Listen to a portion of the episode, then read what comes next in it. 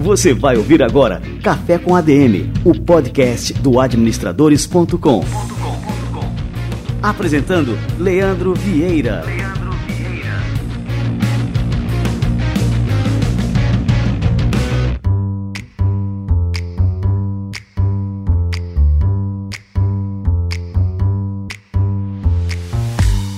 Fala galera, está no ar mais um Café com a DM, a sua dose de cafeína nos negócios, e estamos começando o nosso episódio número 136 e a gente vai falar hoje sobre um assunto importantíssimo para sua empresa, segurança da informação. E nós trouxemos aqui hoje simplesmente o Leonardo Militelli, um dos grandes experts brasileiros sobre o assunto. Fica ligado. E antes de dar sequência por aqui no nosso Café com a DM, vamos a um informe do governo federal.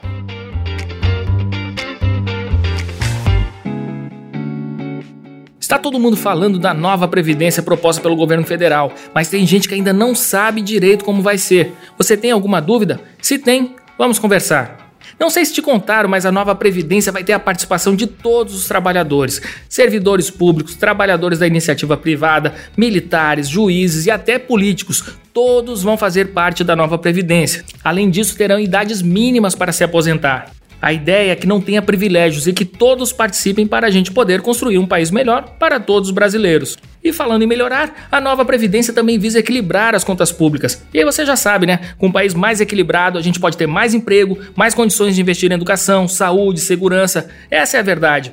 Mais alguma dúvida? Acesse brasil.gov.br barra Nova Previdência e fique por dentro. Nova Previdência é para todos, é melhor para o Brasil.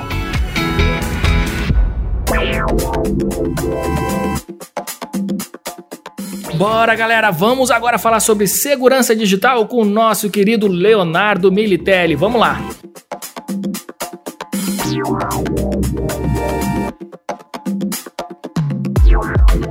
Leonardo Militelli é graduado em Engenharia de Computação pela Universidade de Santa Cecília e é mestre em Engenharia Elétrica pela Universidade de São Paulo. Ele é especialista em segurança da informação com mais de 12 anos de experiência. É o fundador da iBliss Digital Security e ele tem amplo conhecimento em metodologias de análise de vulnerabilidades, protocolos de comunicação, segurança de sistemas e aplicações.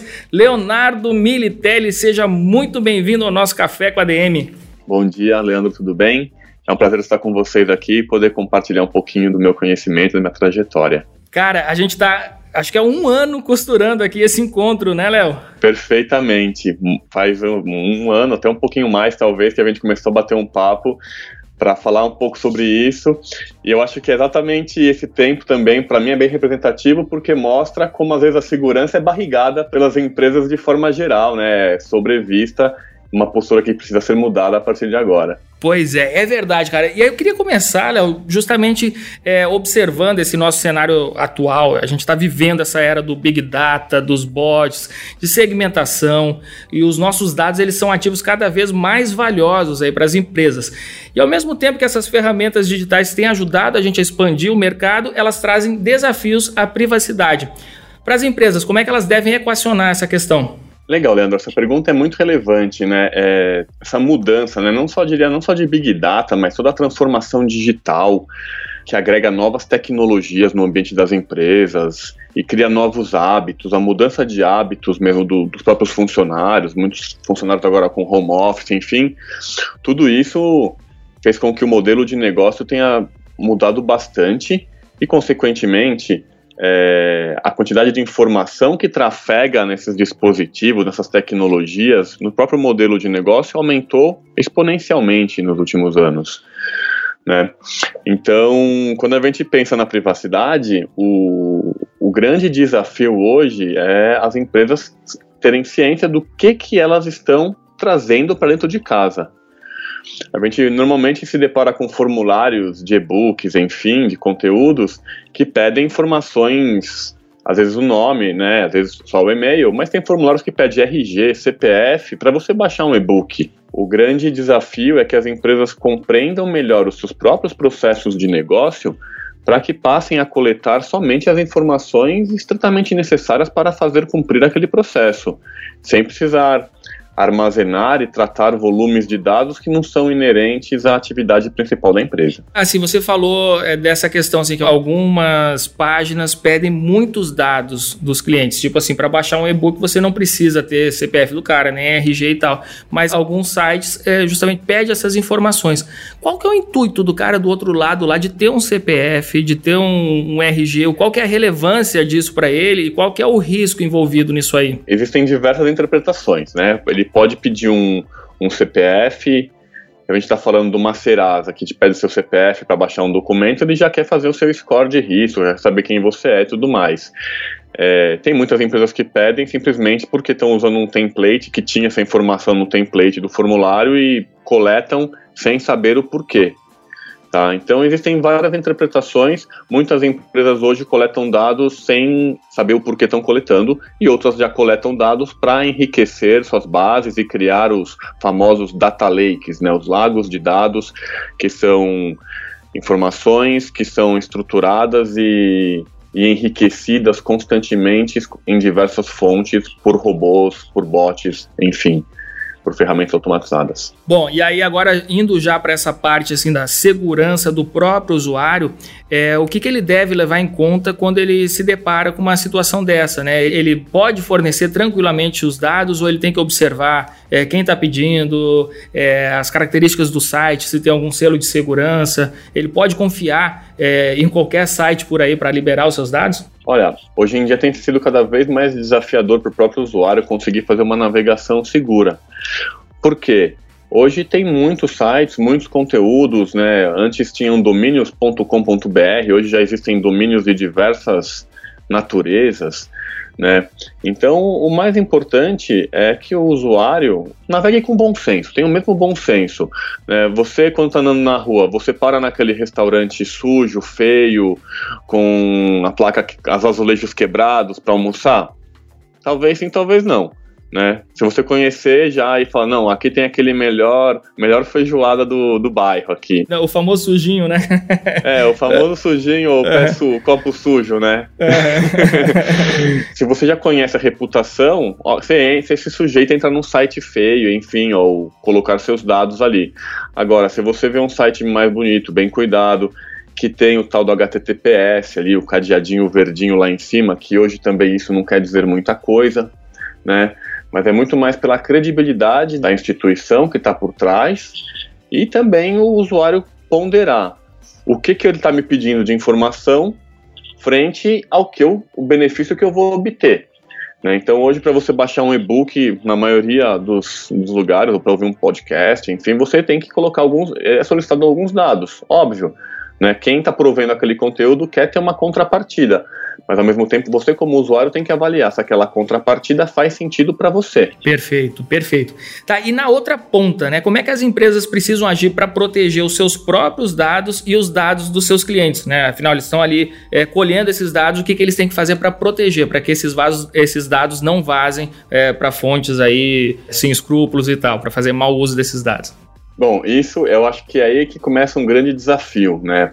Pois quando a gente olha numa estrutura organizacional, a área de marketing, que normalmente coloca o site, coloca o formulário para para fazer download, enfim, tem essas campanhas, é, nesse contexto do formulário, enfim, do conteúdo, a área de marketing normalmente não tem a visão de todo o fluxo de negócio, né?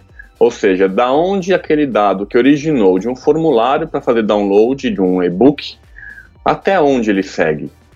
Será que esse mesmo dado ele segue até o, o usuário realizar uma compra online ou cotar algum serviço e vai seguir até o final da, do ciclo de vida, né, digamos, dessa relação desse usuário com a companhia, né? Então hoje é, poucas empresas têm esse conhecimento de todo esse fluxo de negócio, né, ou seja, o trânsito do dado dentro da organização como um todo, pouquíssimas empresas sabem quem são as pessoas que consomem esse dado, quem tem acesso a esse dado, onde ele é armazenado, com quem ele é compartilhado e como ele é protegido. Né? Então, a segurança, né, o desafio da segurança está exatamente em, em conhecer esse caminho e prover recursos em formas de tecnologias de segurança, em processos de segurança e privacidade, e até mesmo a parte comportamental dos usuários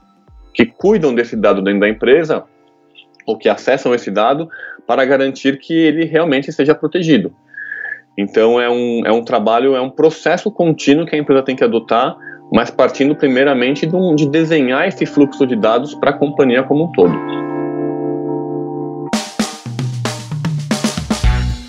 Agora, Léo, assim, as empresas investem, assim, grandes empresas, investem bastante na questão da segurança da informação.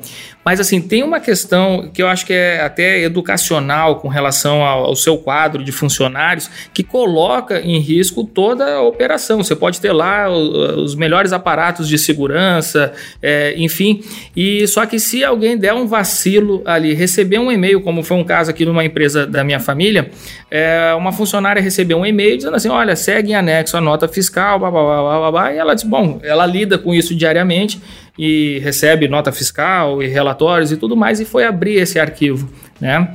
E assim que ela abriu o arquivo, se instalou um vírus na rede e houve uma invasão, sequestraram os dados da empresa e passaram a extorquir a empresa enviando e-mails. Ó, oh, você tem que depositar não sei quantas bitcoins aqui nessa conta tal, senão a gente vai é, paralisar a empresa de vocês para sempre, babá. É, enfim, foi um rolo, né? Demoraram mais de um mês para resolver essa questão. E então, mas assim, por conta de um pequeno vacilo, né? Abrir um e-mail com arquivo anexado. Foi aí a porta de entrada aí para uma invasão. O que, que as empresas devem fazer nesse sentido, né? Na questão da educação. Porque se você tem lá, sei lá, 100 colaboradores, 200 colaboradores, quanto mais pessoas você tem dentro da empresa, maior a probabilidade né, de acontecer alguém é, fazer uma besteira dessa né, e acontecer uma desgraça maior. Perfeito, muito bom, Leandro. Essa eu acho que o, esse cenário que chamam os ransomwares, né, um nome estranho, esses nomes techniques, mas que realmente sequestram dados, ele é muito típico porque ele ajuda a gente a explicar bastante o, a segurança da informação. A segurança da informação ela é baseada num tripé, né, que é o, o usuário, né, ou seja, pessoas, as tecnologias e os processos de segurança. Se algum desses pontos falharem, é, a empresa pode ter a tecnologia da NASA. Se o usuário não tiver conscientizado de como fazer uma navegação segura, de que não pode abrir qualquer e-mail que chega na caixa dele, né, só abrir de remetentes conhecidos, etc.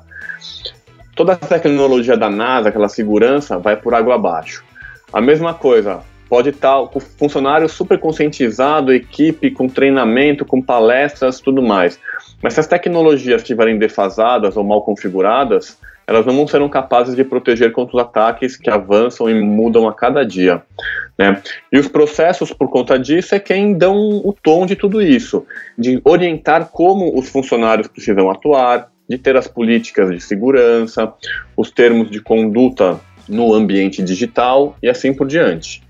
Tá? Então, é, esse é o grande desafio. Quando a gente pega o caso específico do ransomware, né, ele se aproveita de duas falhas, né? Uma que é o comportamento humano, uma pessoa que abriu um e-mail, e a outra é alguma falta de atualização de um sistema operacional, do Windows, do Linux, do Mac, qualquer que seja. Porque dessa forma a pessoa abre um arquivo, o arquivo estava contaminado, mas esse arquivo contaminado ele tinha um código que explorava alguma fragilidade do sistema que estava sem a devida atualização. Então, e aí volta. Por isso que é importante esse tripé, né? Tecnologia, pessoas e processos. Então, dentro do processo, você ter um processo de gestão de vulnerabilidade ajudaria você prever os ambientes que estão desprotegidos ou sem atualizações para você poder tomar as medidas proativas e evitar esse tipo de risco. Perfeito. Então, assim, a prevenção é essencial, né? Como sempre, assim como na saúde. Agora me diz uma coisa: caso haja uma situação dessa, né, um vazamento, um roubo de dados, algo dessa natureza, qual que deve ser a postura da organização? Aí, nesse caso, a, a empresa da minha família estavam sendo extorquidos, né, eles estavam, tinham que pagar um resgate é, pelos dados. Mas qual que deve ser aí, realmente, você deve cair ali naquela conversa e cumprir as exigências ali do sequestrador ou o quê? Qual que, que, a gente deve fazer nesses casos aí? Olha, é, Leandro, a gente gente recebe aqui é, diariamente alguns alguns chamados desse ransomware, né? E é algo chega até a triste, sabe? Porque hum, às vezes a gente vê uma pequena empresa, uma empresa familiar de 10 pessoas, por exemplo, que sofreu um ataque ransomware e essa, e essa ameaça ela acabou com o negócio da empresa. Por exemplo, encriptou todo, né, sequestrou todo o computador da pessoa e a pessoa não sabe o que fazer mais, o servidor dela, o servidor principal, né? Tivemos muitos casos desses em hospitais que paralisaram os sistemas médicos aqui no Brasil ou em nível mundial, outros ataques até em maiores escalas. Caso a empresa não esteja preparada para esse tipo de situação, ela precisa contratar um especialista em segurança da informação para que ele possa orientar. Em alguns casos, essa situação, esse ransomware, né, sequestrador de arquivos, ele tem uma chave que é conhecida publicamente que pode permitir a recuperação dos dados sem pagar esse resgate. Em outros casos, a empresa opta por pagar o resgate. Só que existe um risco né, de você pagar o resgate e não ter seus arquivos de volta. Tá? Existem inúmeros casos em que acontece isso, a pessoa paga os bitcoins, que é muito caro, e não tem, a, não tem os dados recuperados. E, então a gente sempre recomenda que nunca seja pago esse tipo de resgate, porque você não tem garantia e você acaba alimentando essa modalidade de crime cibernético que hoje ela desponta como um dos principais crimes organizados do mundo. Né? Ela está juntamente com com outras, com facções criminosas, enfim, ela, ela, ocupa os mesmos status hoje no mesmo ranking. É bom também a gente deixar avisado, né, com, relação a isso, que é, se você paga o resgate, o, o, sequestrador lá vai te mandar um arquivo para você executar para salvar os seus dados. Ninguém sabe que programa é esse que ele está enviando para você, né? que tipo de informação ele vai ser capaz de roubar no futuro. Enfim, pode ser uma bronca muito maior. Você pode estar tá alimentando ali um criminoso que vai lhe extorquir o resto da vida. Né? Então você não pode confiar. É aquela coisa, não negocie com sequestradores. E até mesmo, tá? Só complementando, é, existe uma estatística que a reincidência é, em quem já sofreu um ataque de ransomware, sofrer um novo, é, se não me engano, da casa de 80% das empresas que já sofreram um ataque sofrerem outro ataque, caso não tome as medidas é, preventivas. A gente mesmo na Iblis já fez alguns casos de suportar, de ajudar nesse processo, a empresa não tomou as medidas depois para estabelecer a segurança em seu ambiente, né, não criou um programa de segurança da informação, e com isso, depois de 12 meses aproximadamente, ela sofreu novamente o mesmo tipo de sequestro de dados, e aí teve mais novos prejuízos. É, Léo, eu queria te perguntar agora com relação à, à, estrutura de redes, né? Onde é que a gente deve armazenar os dados? O que, que, é mais seguro? Você armazenar os dados em um servidor local dentro da sua empresa ou você ter esses dados em um data center, na nuvem, enfim, alguma coisa externa à empresa? O que, que é mais seguro e recomendado? Isso é uma pergunta muito frequente, Leandro, né? É, aonde armazenar os dados?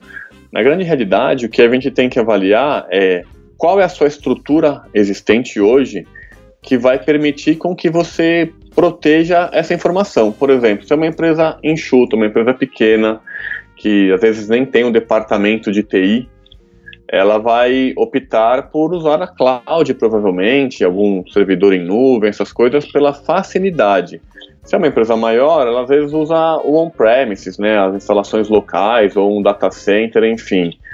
É importante dizer que não tem o mais seguro, porque a segurança ela depende da empresa fazer, seja no data center, seja na empresa local, no numa máquina local, ou seja na nuvem. Né? Existe uma falsa sensação de, de, segurança que a nuvem é um lugar super protegido. É, não é. Né? Isso é um mito. A segurança no provedor de cloud é uma responsabilidade compartilhada a segurança que o provedor de cloud provê vai até um certo limite da infraestrutura, da conectividade e toda a segurança depois do dado propriamente dito, isso é responsabilidade da empresa proteger, com ferramentas de criptografia, de gestão de acesso, ter processos de gestão de vulnerabilidade para garantir que é, não tem uma vulnerabilidade que permita aquele ambiente ser invadido e, consequentemente, as informações extraídas de lá. E voltando àquela questão ali das informações, assim, a gente observa que tem crescido entre a população em geral essa preocupação com os dados, né, com a forma como as empresas vão utilizar essas informações. É, de que modo as empresas podem oferecer mais transparência nessa área sem comprometer as suas estratégias comerciais? Esse é o assunto do momento, né? A, a tal da Lei Geral de Proteção de Dados, que já foi aprovada e, e devemos ter novidades dela em quando ela realmente entra em vigor aqui no Brasil. Ela vem para colocar o, nós, usuários, em posse dos seus dados, no controle dos seus dados, de forma que é, se eu pegar hoje ligar para um e-commerce e falar, olha, eu fiz uma compra aí, mas agora eu quero que todos os meus dados sejam excluídos a empresa terá que apagar o dado e também demonstrar que os dados foram apagados. E não vai poder nunca mais enviar um e-mail para essa pessoa.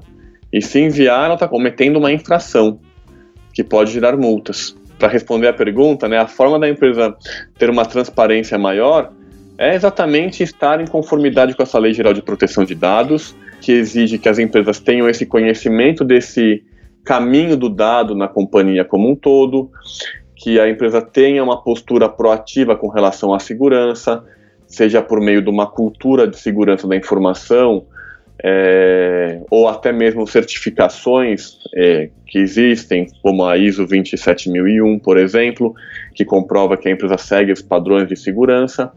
E também, né, no caso de um vazamento ou de um incidente, a empresa tem que ter uma postura também proativa não esperar que o usuário seja contactado pelo criminoso que roubou os dados primeiro do que a própria empresa, ou não seja alertado pela mídia, e sim seja alertado pela própria empresa primeiro, porque isso vai mostrar que a empresa tem um, uma responsabilidade, está comprometida com a resolução daquele problema. Dessa forma, cria-se um ambiente muito mais saudável e de confiabilidade dos usuários, clientes com as suas marcas preferidas. Agora, sim, vale a gente salientar aqui que os desafios para as empresas vão ser cada vez maiores, né? Porque se adaptar a todas as exigências dessa nova lei de proteção dos dados não é uma coisa muito simples, né, Léo? É, realmente, não é nada simples. O grande desafio hoje com relação a, a essa conformidade com essas regulamentações, seja a Lei Geral de Proteção de Dados, ou outras regulamentações que exigem políticas cibernéticas, como de instituições de pagamento, fintech, instituições financeiras, enfim, é não subestimar o esforço. Existe uma falácia de que é aquela história, ah, a segurança é o tal do firewall antivírus. Cara, isso hoje não protege mais ninguém. Firewall antivírus é, é, o, é o mínimo. É como se fosse a roda para o seu carro andar. Tem que ter. Então é importante que as empresas tenham essa ciência pois é muito comum achar que vai estar em conformidade com a Lei Geral de Proteção de Dados contratando um escritório de advocacia, por exemplo. Não é um especialista jurídico que vai proteger o seu dado lá no seu servidor de banco de dados, ele armazenado, vai proteger o seu sistema. É muito importante que as empresas comecem a encarar a segurança como uma questão estratégica ao negócio, pois dessa forma ela vai conseguir usar a segurança ao seu favor e não somente ver a segurança como um problema. Muitas empresas veem segurança como custo. Ah, não, é custo, é custo, é custo. Mas veja que hoje está se tornando um diferencial competitivo. As empresas que hoje estão na Europa e não estão em conformidade com a lei de proteção de dados daquele país, elas não conseguem mais fazer negócio entre si. Porque hoje a comunidade europeia só contrata empresas, softwares ou de outras empresas que estão em conformidade com essa lei de proteção de dados. Porque isso que gera uma cadeia de confiança entre todos os envolvidos nesse contexto. É importante observar que dentro da empresa a, a gente costuma olhar muito para os ativos físicos, né? É, a sua instalação, ali o seu imóvel e tudo mais. Então você contrata sistemas de segurança, de vigilância, sistemas anti-incêndio, faz seguro disso tudo, né? E na parte da segurança da informação, que é tão é, crucial para a empresa quanto qualquer outra, né? Qualquer outro ativo físico ali, acho que até muito mais, né? Porque o ativo físico você pode perder, mas a questão da informação você pode comprometer o seu negócio como um todo, se você perde ali uma informação importante, né? Então, assim, é só para ressaltar a importância realmente né, desse tema que a gente está discutindo aqui hoje, né? Não é só o dado que é importante. Dependendo do negócio da empresa, por isso que é sempre importante que a gente fala, ter a segurança alinhada à estratégia do negócio. Pois se a minha empresa, por exemplo, é uma empresa de, que fornece links de telecomunicação, o dado, eu não, eu não armazeno o dado, eu não vou ter problema com o dado. O meu problema está com a disponibilidade do meu link de comunicação. E eu tenho que entender quais são as ameaças e os riscos cibernéticos que poderiam afetar esses meus links. Se eu tenho um e-commerce, o dado também é importante, mas a disponibilidade do e-commerce no ar é tão importante quanto. É porque crucial. senão Uhum. eu não vendo. É Né? verdade. Eu posso estar, os meus dados estão protegidos, mas o meu e-commerce está fora do ar. Ok, né? Então eu tenho a segurança de um lado, mas eu, eu tenho uma desproteção de outro lado. Então é muito importante essa questão de tratar a segurança como uma questão estratégica. Né? Existe um conceito muito importante que é o security by design. Esse security by design ele exige que as empresas, né, ele sugere que as empresas pensem em segurança em todas as iniciativas. Seja, ah, vou lançar uma campanha nova, uma campanha de marketing nova. Ok. Então tem que ter uma visão de segurança. O que, que essa campanha vai fazer? Ela vai coletar dados? É uma promoção? É um sorteio? Como vai ser feito esse sorteio? Como vai ser feita essa divulgação dessa campanha? Para que de toda forma ela consiga ter ciência de que está protegendo os dados da forma adequada. E isso leva tempo, porque isso é uma mudança de cultura da empresa, quanto dos funcionários de tecnologia, dos funcionários das áreas de negócio, de toda a equipe, toda a empresa como um todo.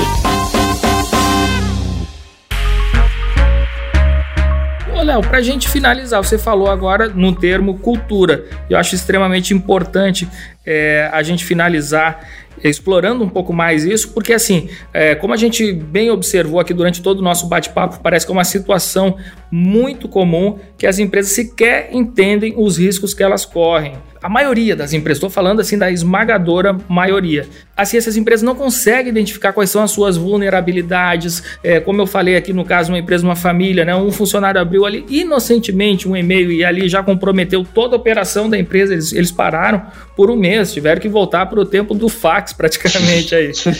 Enfim, é, você concorda então que o primeiro passo para a gente avançar nessa área é a educação? É, eu concordo que a educação, né, a conscientização é o primeiro passo, né? Ou seja, as empresas, os empresários, proprietários de empresas, acionistas tomarem ciência de que a segurança ela passou a, a segurança e a privacidade está nesse nesse balaio, ela é essencial para o negócio, né? Porque a partir daí as ações de segurança que a empresa for fazer, elas vão ser uma vez que a cultura está top-down, vamos dizer, né, que os proprietários acionistas compraram essa ideia, entenderam a importância, estão dispostos a investir, tudo vai ficar mais fácil. Porque segurança é algo que não se faz sozinho. Né? Segurança, como eu comentei, é uma cultura. Não adianta eu estar, nós trabalhamos na mesma empresa, eu tenho um comportamento seguro e você do meu lado, abrindo e-mails, acessando sites, clicando em tudo que é promoção, né?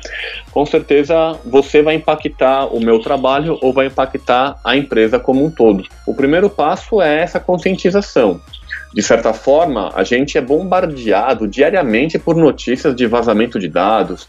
Tivemos aí Banco Inter, que teve multas, a Vivo, que já foi investigada no Brasil, Netshoes, que teve um grande vazamento. São inúmeras as companhias de pequeno porte ou de grande porte que sofreram vazamentos de dados ou tiveram crises na companhia por conta da ausência de um programa de segurança da informação, né, um, um, plano de segurança da informação com uma continuidade, com uma visão de longo prazo. Então, é sim, a conscientização é, é o estágio número um, mas isso, assim, a gente já deveria estar conscientizado, né? Sobre isso, assim, já, já está passando do tempo de, das empresas estarem conscientizadas e o momento, até por conta das regulamentações e dessa importância ao negócio, agora é hora de começar a partir para o próximo passo, né? Que é realmente a empresa fazer um diagnóstico do seu ambiente, começar a pensar na segurança, qual é a dependência tecnológica que aquela empresa possui, né, para que ela possa começar a, a construir esse programa de segurança da informação e sofrer menos, vamos dizer assim, inicialmente, com qualquer tipo de risco e ao mesmo tempo garantir essa conformidade com as leis e ter um dia a dia muito mais, mais fácil de se gerenciar com o ponto de vista da segurança. Muito bom. Ô, Léo, passa agora pra gente aí o site da Iblis, os seus contatos também. Não sei se você produz conteúdo aí nas redes sociais também, mas pra turma poder acompanhar o teu trabalho e ficar por dentro aí da questão da segurança, que também é algo que a gente tem que se atualizar constantemente, né? Porque ameaças elas surgem diariamente. Eu não sei nem quantas ameaças, não sei se dá para quantificar isso aí, mas sei que é muita coisa e a gente tem que ficar por dentro, né? É, acho bacana dizer, né? É, sou sócio fundador da IBIS. A IBIS ela fornece esses programas de segurança da informação para grandes empresas, médias e pequenas empresas, e nosso propósito é realmente tornar a segurança possível e viável para todas as companhias. Né, começamos esse propósito lá atrás e temos trabalhado bastante forte com eles. É, além disso, a gente tem uma plataforma de gestão de risco cibernético que vai permitir que as empresas de diferentes portes façam essa gestão, essa governança. Né? Então, quem quiser conhecer um pouquinho mais do nosso trabalho, o site é ibliss.com.br e o site da plataforma, quem quiser conhecer também é gat.digital. Então, quem quiser conhecer um pouquinho mais do nosso trabalho e conhecer, tem até um diagnóstico gratuito, entre em contato com a gente que a gente pode ajudar a você não ter tantas noites é, sem sono. Bom demais. Ô, Léo, quero te agradecer aqui pela presença no nosso Café com a DM, pela aula sobre segurança da informação que você nos deu aqui hoje e com certeza que a gente alertou a todos os ouvintes do Café com a DM sobre a importância do tema e tenho certeza que a turma vai se ligar muito mais a partir de hoje. Valeu demais, um grande abraço. Abraço, Leandro. Um ótimo dia.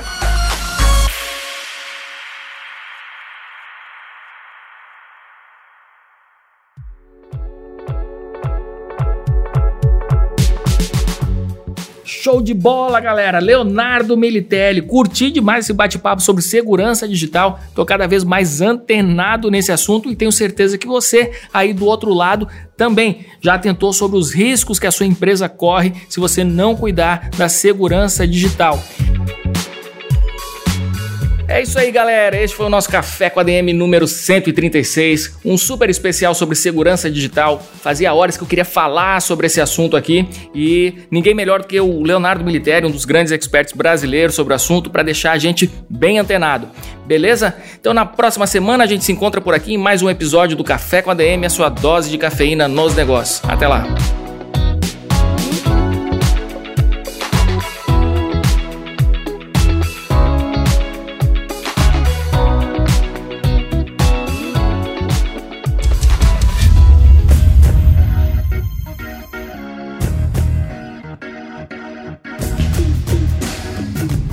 Você ouviu Café com ADM, o podcast do administradores.com.